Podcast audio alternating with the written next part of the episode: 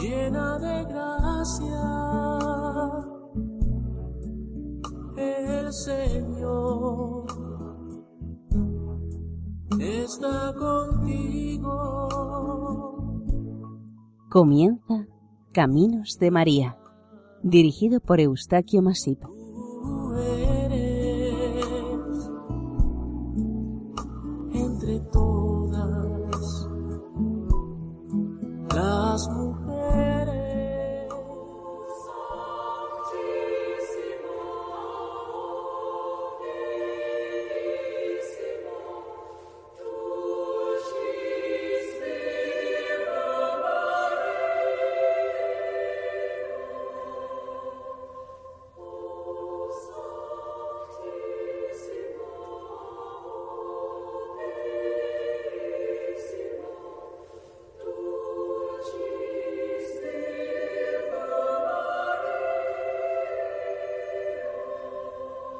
Bienvenidos a Caminos de María, un programa que les ofrece hoy dos advocaciones marianas de Cataluña. La primera parte está dedicada a Nuestra Señora de Beciana y la segunda a Nuestra Señora de la Gleba, patrona de la Plana de Vic. Ambas imágenes se conservan en el Museo Diocesano de Vic.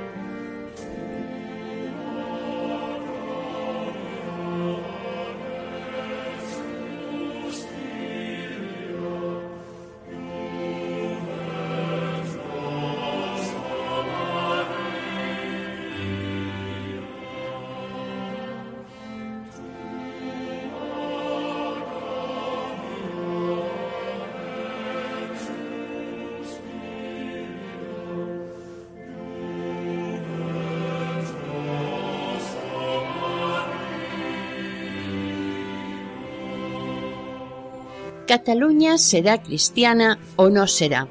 Proféticas palabras del obispo Torras y Valles para Cataluña. Beciana es una pequeña localidad de menos de 200 habitantes.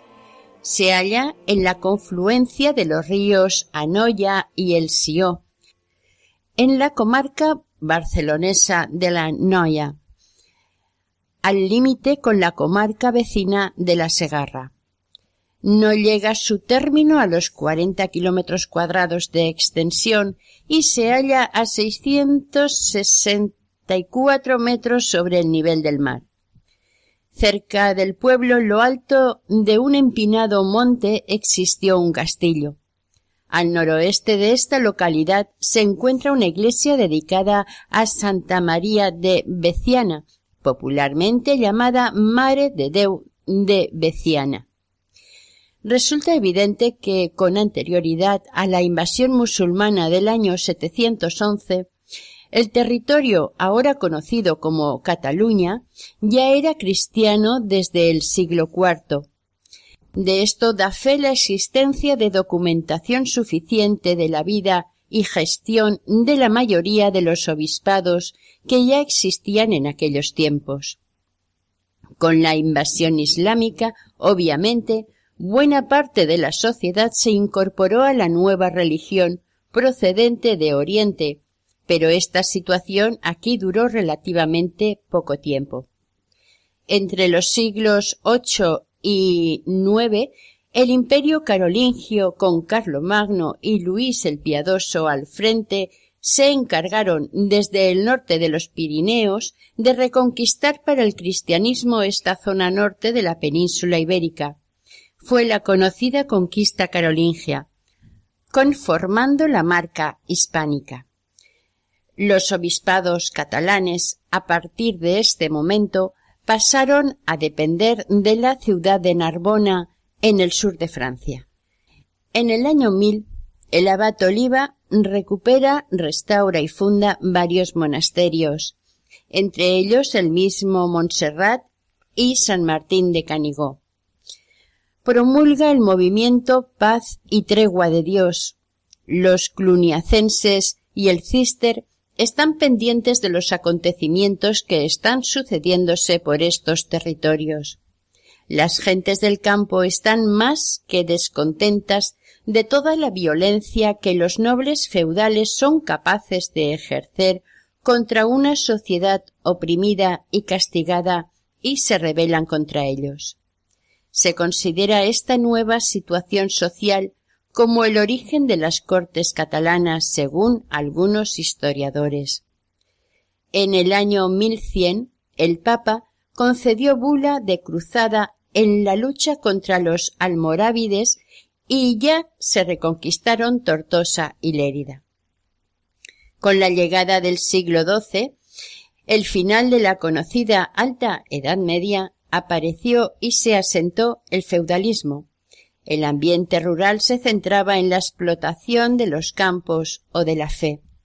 Fue una época tanto de inseguridad física de las personas y las cosas como de la política y la religión. A este momento de la historia pertenece la aparición en el Mediterráneo de los tres grandes imperios dominantes, el bizantino en los límites con Asia, el islámico en Oriente Medio y Norte de África y el conjunto de los reinos cristianos europeos. En cuanto a las artes, surgió el arte bizantino en Bizancio, el arte musulmán en Al-Ándalus y el arte románico en los territorios cristianos. El feudalismo fue un sistema económico, social y político que rigió los destinos de los reinos cristianos durante la Edad Media. En este tiempo la sociedad se dividió en dos clases estamentos privilegiados y estamentos no privilegiados. El primero lo componían la nobleza y los clérigos, y el segundo el resto de personas que no pertenecían al primer grupo, es decir, el pueblo llano, los trabajadores, los pobres y el largo etcétera de plebeyos y marginados. Se jerarquizó la sociedad a partir del vasallaje. Al dividir los imperios y reinos mayores cristianos, surgieron los nobles como duques, marqueses y condes. La economía del campo o agraria, basada en el feu, tierra, se dividió en tres partes. Las señorías, las dominicaturas o grandes reservas llevadas por los señores feudales, jueces territoriales, abades y abadesas de los monasterios y o abadías. Después de más de dos siglos de dominación musulmana, cosa que obligó a sus habitantes a un forzoso cambio de credo, tras quedar Cataluña libre del poder sarraceno, concretamente en el año 1153, gracias al cister, la devoción a la Virgen María se fue extendiendo rápidamente, sobre todo durante la segunda mitad del siglo XII. Siempre debió de haber en el subconsciente de los fieles un atisbo y recuerdo de su fe cristiana anterior. Los cistercienses llegaron a Cataluña en el siglo XI procedentes de Francia, animados e impulsados por el monje Robert de Champagne. En las afueras de un pueblo llamado Beciana existe una antigua ermita o iglesia que fue edificada entre los siglos XI y XII. Es un hermoso y sobrio edificio románico compuesto por una sola y notable nave con ábside semicircular y bóveda muy primitiva, que acogía en su interior una bella imagen de la Santísima Virgen María. Los fieles asistían en ella al culto y veneración de esta bella imagen de Nuestra Señora, acabando la ermita por convertirse en la parroquia de Beciana.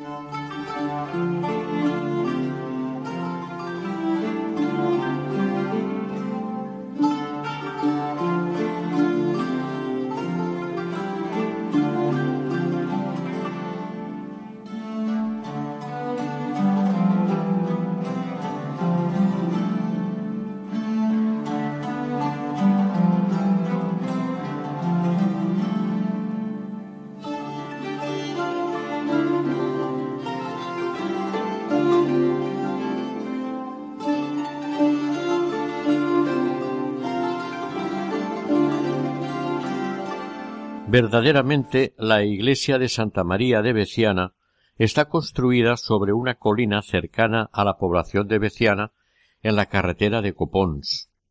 Es un monumento de especial interés, pues al lado de esta iglesia, durante unas excavaciones, se descubrieron unos espacios o salas de época paleocristiana e incluso ibérica. Está documentada su existencia desde el año 1081 y se cree que desde el siglo XI, en principio, fue la iglesia parroquial de Beciana. Ya en el siglo XII se le hizo una importante remodelación sin cambios en la estructura original. El conde de Barcelona y Osona, Ramón Berenguer, y su esposa Almodís, donaban a esta iglesia los diezmos y primicias de las tierras que poseían en Beciana. La primitiva cubierta original de la nave de esta iglesia era de cañón, pero, como consecuencia de un derrumbe acontecido en el siglo XVII, fue sustituida por una bóveda de estilo gótico.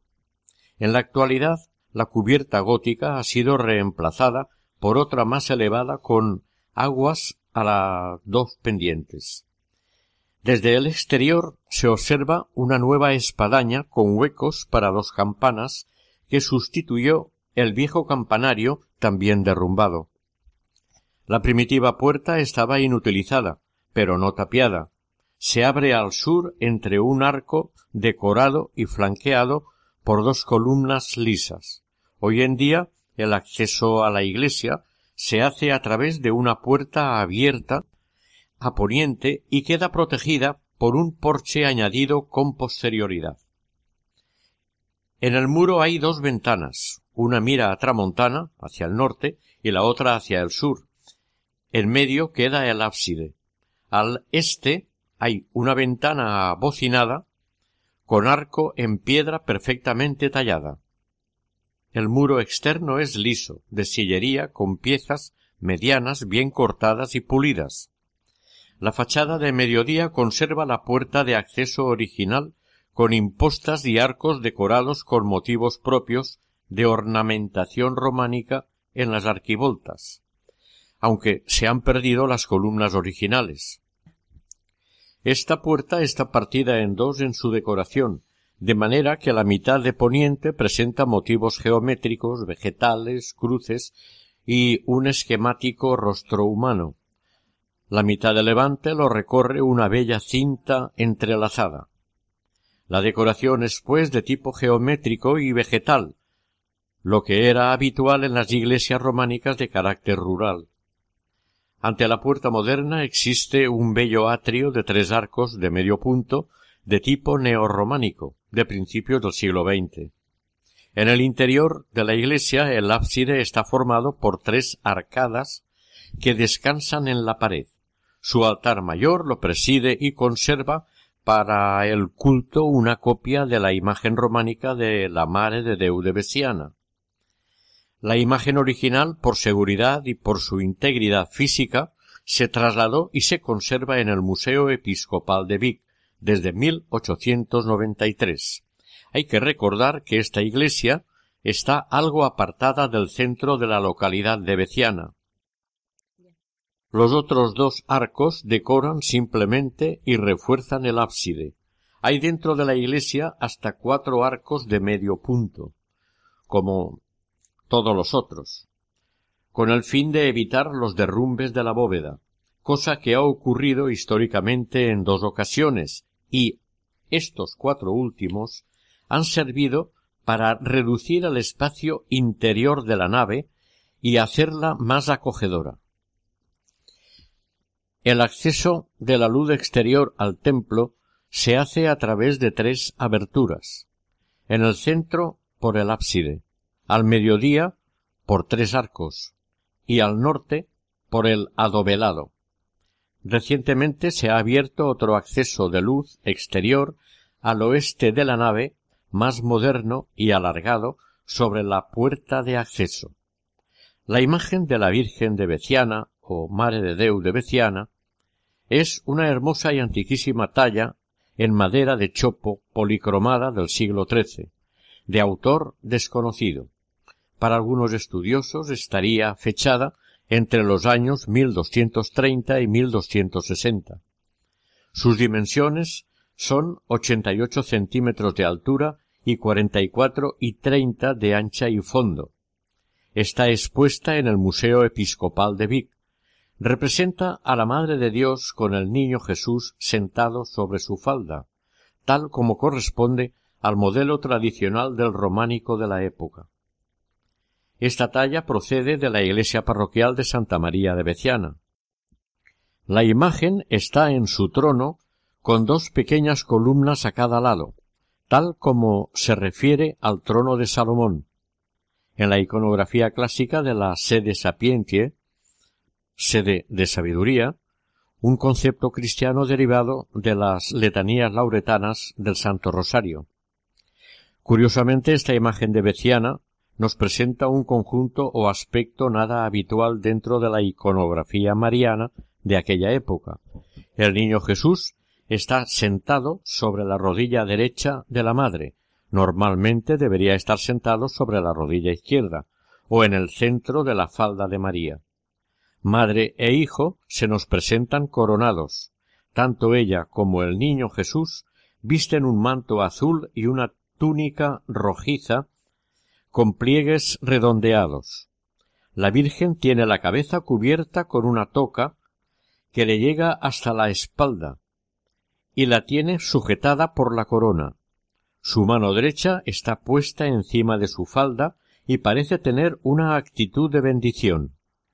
La mano izquierda sostiene una esfera o bola terrestre simbolizando el universo como signo de la perfección y del poder divino. También es un signo atávico celestial y de la perfección del cosmos. La esfera también representa, cuando la portadora es María, el símbolo de la manzana del paraíso. Ella es la nueva Eva, junto al Hijo, venida a redimir a la humanidad del pecado original. En cuanto al calzado, lleva unos zapatos puntiagudos de color azulado que asoman por debajo de los pliegues verticales de la túnica. El niño Jesús, también coronado, se muestra en actitud de bendecir con su mano derecha. Adopta la actitud de Cristo, el juez que aparecerá el día del juicio final, y su mano izquierda sostiene un libro cerrado, el Nuevo Testamento, haciendo recordar el Pantocrátor. Esta escultura no es una imagen relicario como otras imágenes que sí eran utilizadas para ello, formando parte de actos litúrgicos como eran las procesiones.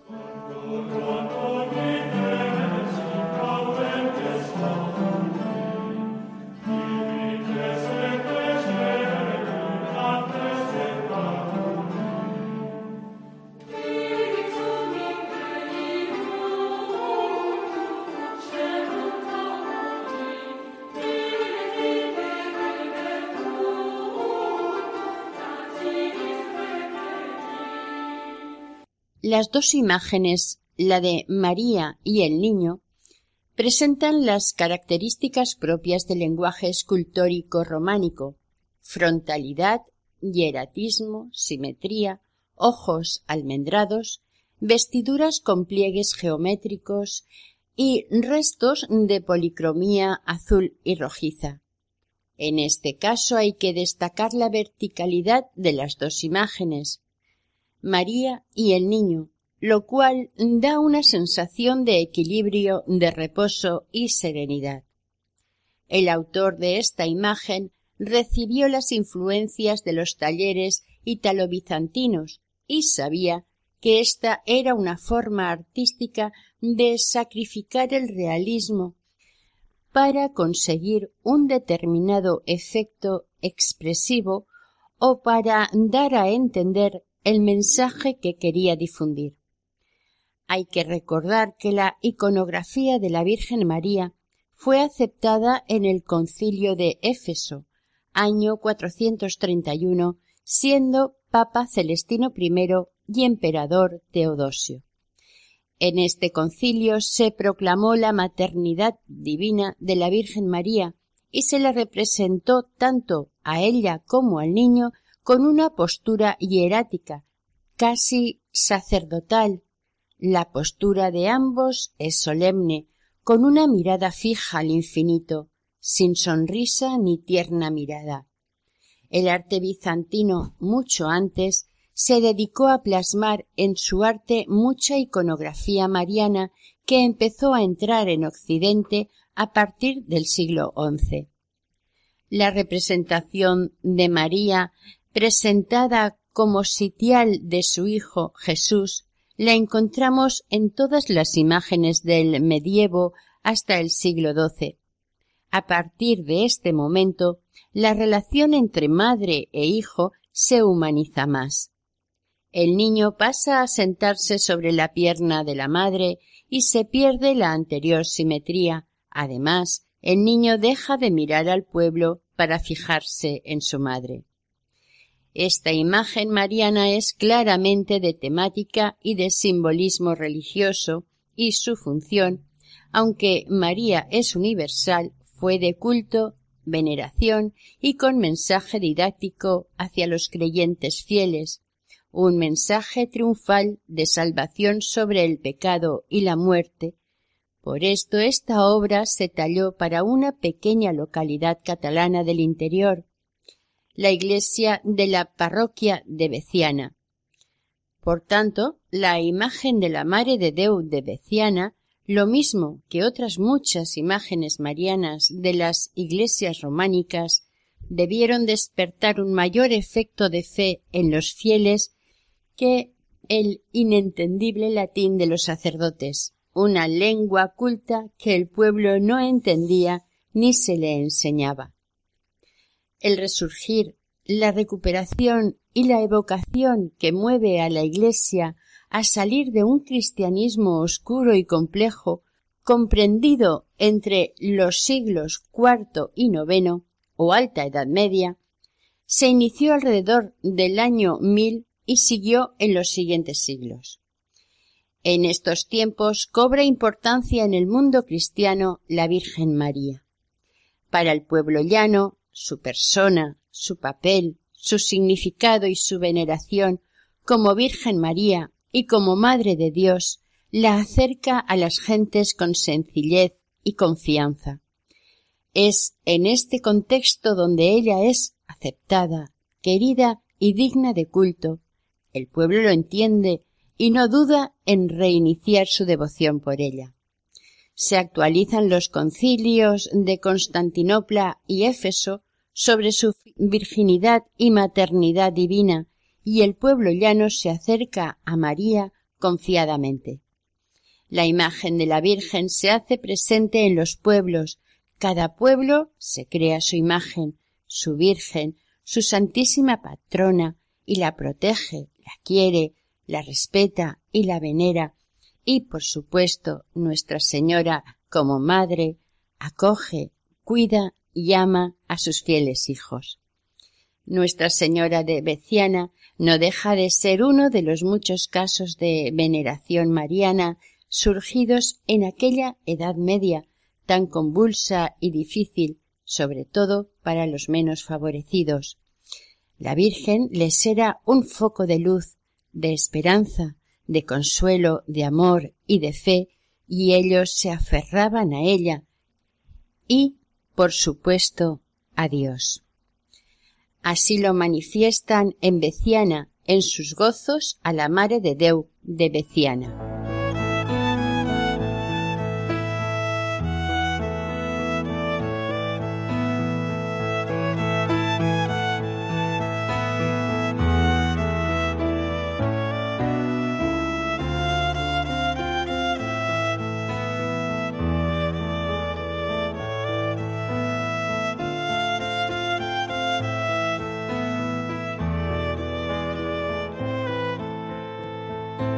Les invitamos a unirse en la oración a la Virgen de Beciana. Madre del Redentor y en el cielo reina exaltada, favorece y protege al pueblo de Beciana y, como Madre de la humanidad, a todos tus demás hijos que tanto te veneramos. intercede por todos nosotros ante Dios Padre y Dios Hijo tuyo y al Espíritu Santo, por nuestra salvación desde el amor, la esperanza y la fe, por los méritos de tu Hijo nuestro Señor. Así sea.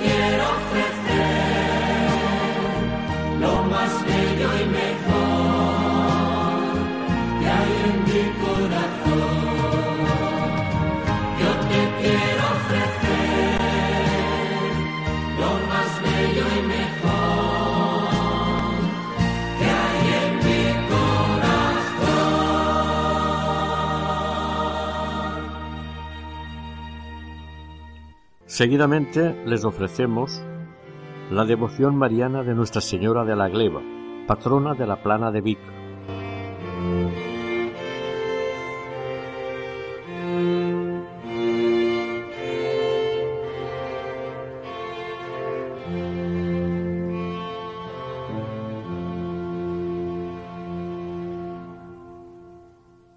Ribera de Ter, ribera dichosa, dichoso rosal que cría esta rosa, rosa de los corazones, que os hacéis ausetana, y de vuestros olores llenáis esta plana. Es tierra feliz, la tierra que tría para su paraíso a la Virgen María, velando ella la plana, el llano y la montaña, jamás entrará ni mal ni cizaña. Esta es una poesía dedicada a la Virgen de la Gleba por Mosén Jacinto Verdaguer. El antiguo obispado de Vic o Ausona se constituyó en la transición entre el final de la época romana y el principio de la época visigótica, en el año 516. Su primer obispo conocido se llamó Sinidi, que asistió el 6 de noviembre del 516 al concilio de Tarragona. Entre los años 713 y 879, con la invasión musulmana, este obispado quedó suspendido, pero en el 886 resurgió como sufragánea de Narbona. En el siglo XII, con la restauración metropolitana de Tarragona, también se recuperó el obispado de Vic. En 1593 cedió algunas de sus parroquias a la recién creada diócesis de Solsona y en 1874 el monasterio de Montserrat y alguna otra parroquia pasaron a depender del prelado de Barcelona. Esta diócesis de Vic, alargada de suroeste a noreste, abarca nueve comarcas, desde la Anoia Segarra de Barcelona hasta el Ripollés gerundense. Al parecer, el hallazgo de esta imagen de la Virgen María está comprendido entre los años 823 y 993, pero su devoción se sitúa en el 1064. El nombre de esta advocación de Nuestra Señora de la Gleba viene acompañado de su correspondiente leyenda. Con anterioridad a introducirnos a esta advocación hemos de explicar el significado de gleba. En la época feudal, las tierras a las que estaban adscritos los colonos y los siervos de la gleba tenían derechos ligados a un dominio, por ejemplo, derecho de patrocinio y derecho de justicia. Gleba también hacía referencia a tierra de labor, pero en este caso se refiere a un terrón de los que se levantan al trabajar la tierra con el arado. También podría considerarse el cepellón de una planta. La tradición popular narra estos hechos de esta manera. Una pastorcilla del Mas de Codines, que estaba paciendo a sus bueyes en el cerro del Terrer, en las masías de Voltregá, en Osona, observó que uno de los animales empezó a mugir fuertemente mientras hincaba el morro en la tierra constantemente sin razón alguna y sin querer apartarse de ese lugar. La pastora, extrañada, se acercó al animal y observó cómo y dónde éste escarbaba afanosamente en el suelo. Al levantar la tierra, el animal, y hacer un hoyo, vio una imagen de la Madre de Dios, la Virgen María, protegida por dos columnas de terracota que sostenían una gleba, un trozo de terrón que servía de techumbre y protección a la imagen que después sería conocida como Nuestra Señora de la Gleba o Madre de Deu de la Gleba. Una vez hallada la imagen fue trasladada y depositada en la iglesia parroquial de San Hipólito de Voltregá, para que estuviera protegida, pero, según la tradición, desapareció milagrosamente para volver al lugar donde había sido hallada con anterioridad. Esta situación dio a entender a todos que la voluntad de la Virgen era la de estar en el cerro del Terrer. En el año 1280 decidieron edificar una capilla u oratorio en este mismo paraje y abrirlo al culto para las gentes del lugar. En poco tiempo la devoción por esta imagen de la Virgen se expandió por la comarca de la Plana de Vic, de manera que en 1327 se inició la construcción en el mismo sitio de una nueva iglesia que, a su alrededor y con el paso del tiempo, se fue repoblando hasta formar la localidad de La Gleba en el siglo XVII. Curiosamente, debajo del presbiterio de esta nueva iglesia había una especie de cueva o cripta, conocida popularmente como la cueva, y que, según la tradición, coincidía con el lugar donde fue encontrada la santa imagen. Las obras de ampliación de la iglesia o santuario, iniciadas en 1327, se hicieron para darle mayor capacidad, ya que la asistencia de fieles devotos y de peregrinos de fuera de la comarca empezó a ser numerosa, hasta el punto que no cabían en el nuevo templo. Existe un documento fechado en 1337 por el que, con ocasión de una gran sequía en la zona, el obispo de Vic, Galcerán Sacosta, mandó llevar la imagen de la Virgen hasta el cercano río Ter, donde la mojaron los pies. A los tres días se llovió intensamente por toda la comarca. Los fieles manifestaron su agradecimiento a la Virgen acudiendo a rezarle en su santuario.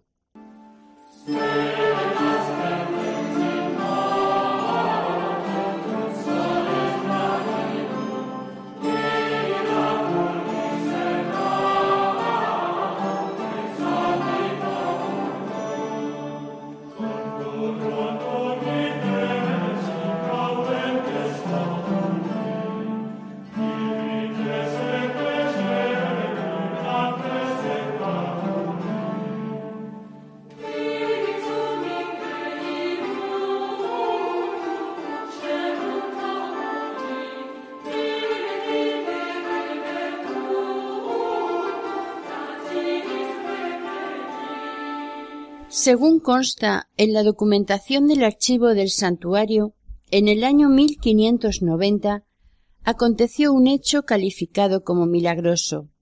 Pascual Giu, peletero de San Hipólito de Voltregá, navegando por el mar junto con otros marineros, sufrieron tan gran tormenta que temieron perecer en ella. Visto tanto peligro, Pascual se puso a orar e hizo voto a la Virgen de la Gleba que si intercedía por ellos ante su hijo y se salvaban, le llevaría una tablilla a su santuario con el favor que le suplicaba.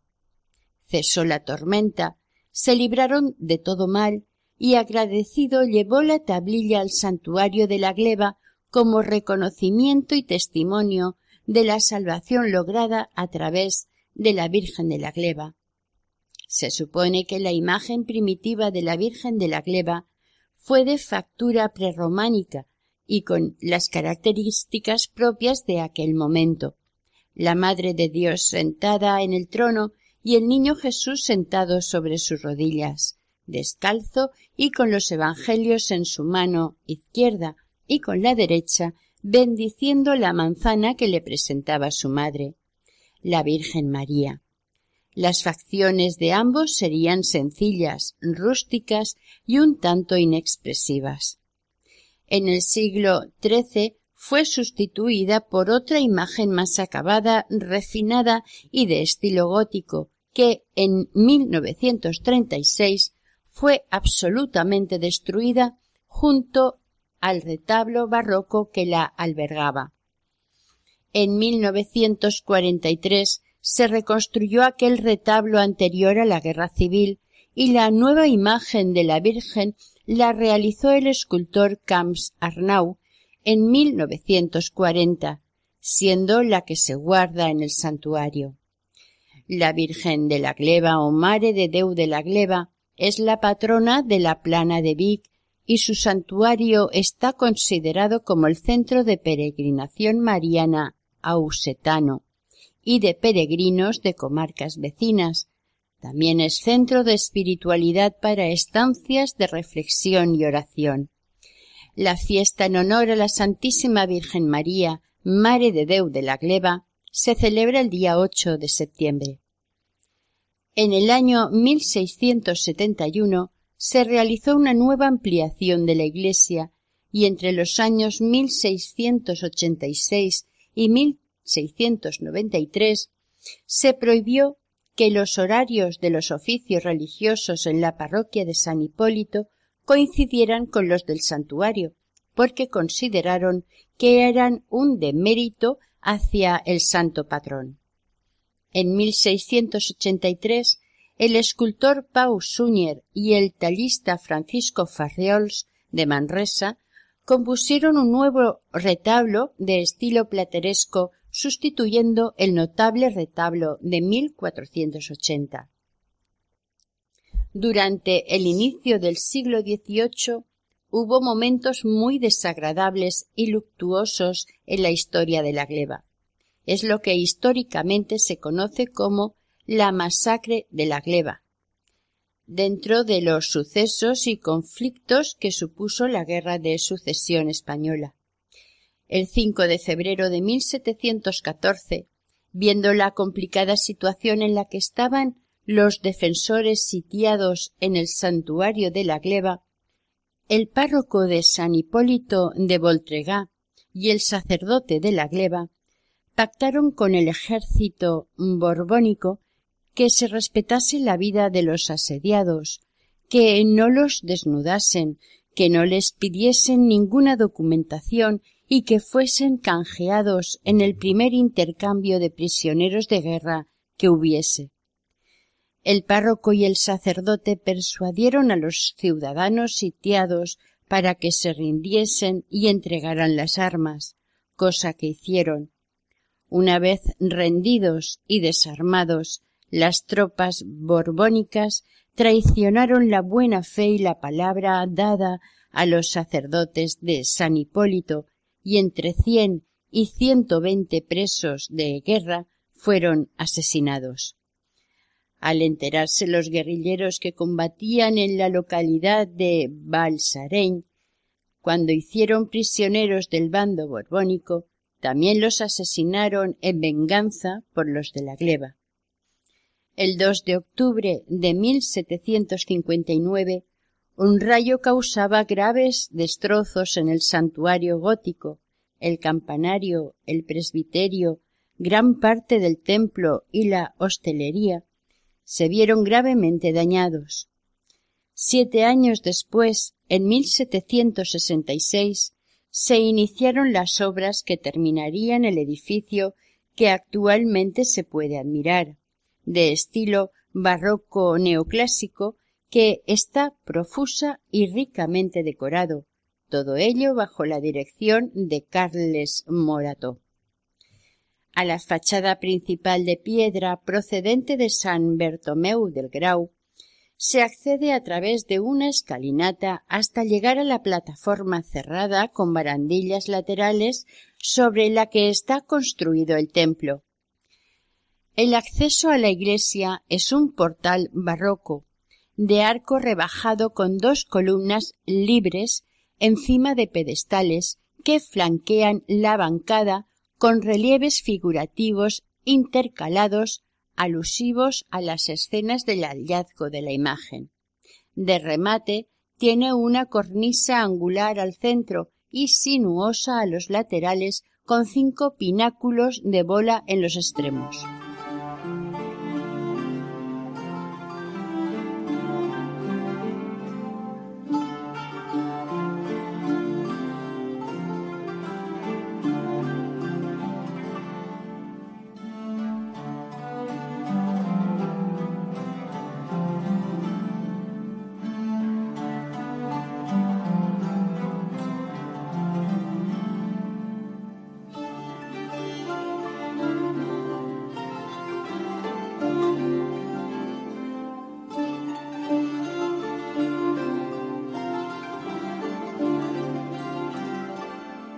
El templo es un edificio de una nave cubierta de bóveda de lunetas y con tres altares laterales.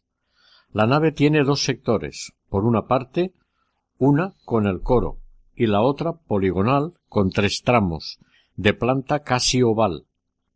Al fondo está el presbiterio y el amplio camarín que acoge a la Madre de Dios de la Gleba.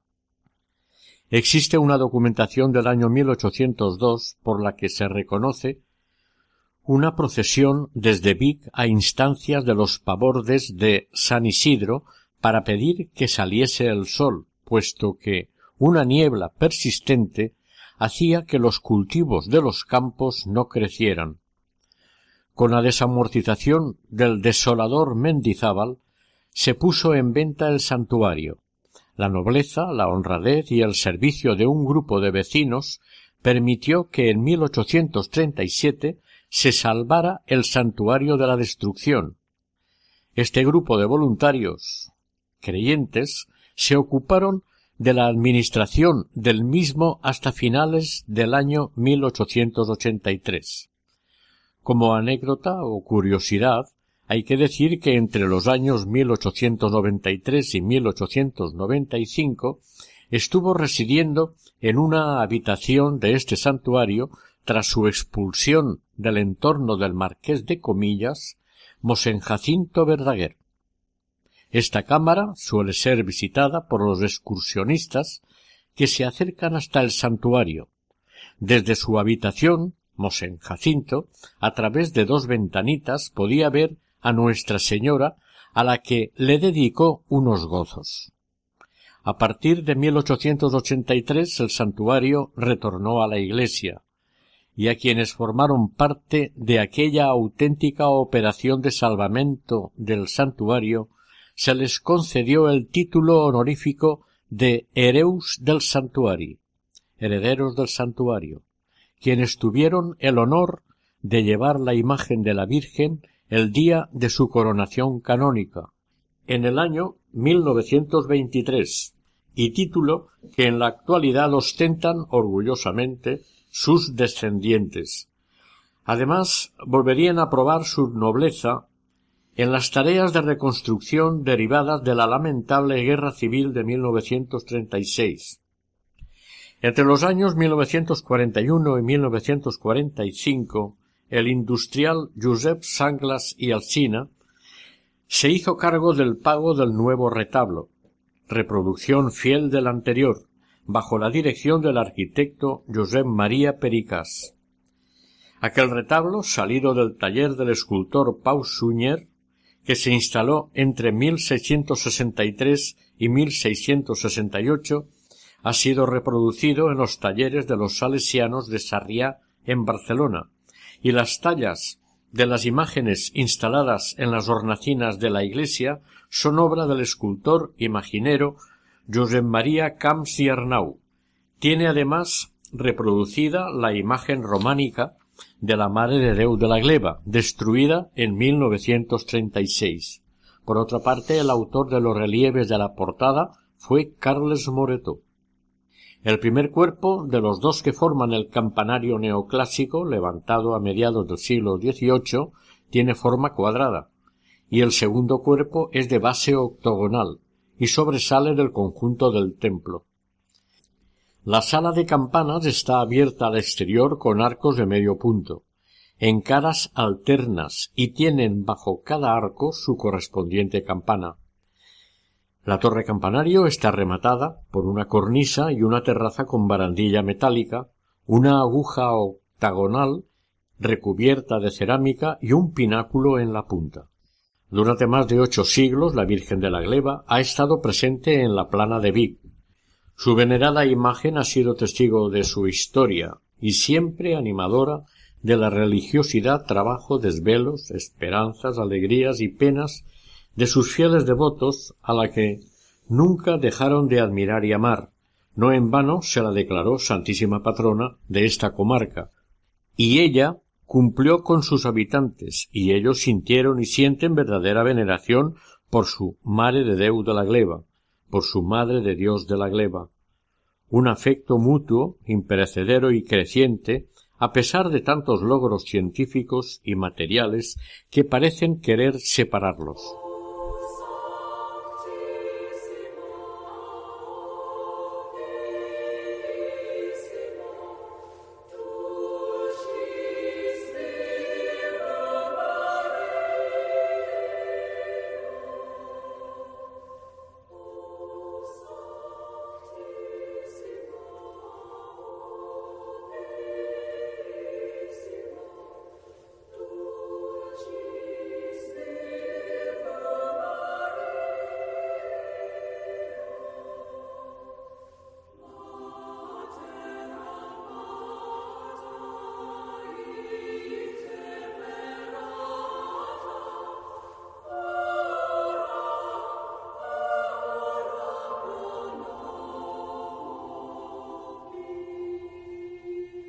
Oración a Nuestra Señora de la Gleba.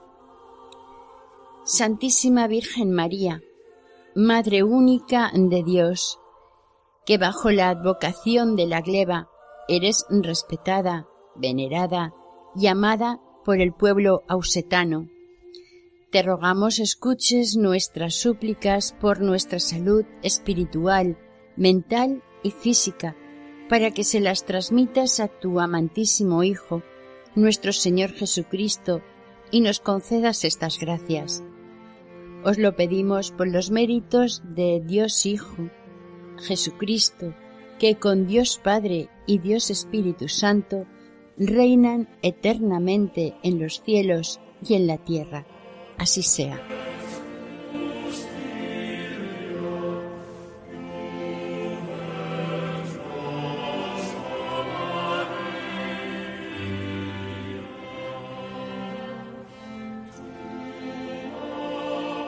Terminamos aquí el programa Caminos de María, hoy dedicado a Nuestra Señora de Beciana y Nuestra Señora de la Gleba, patrona de la Plana de Vic.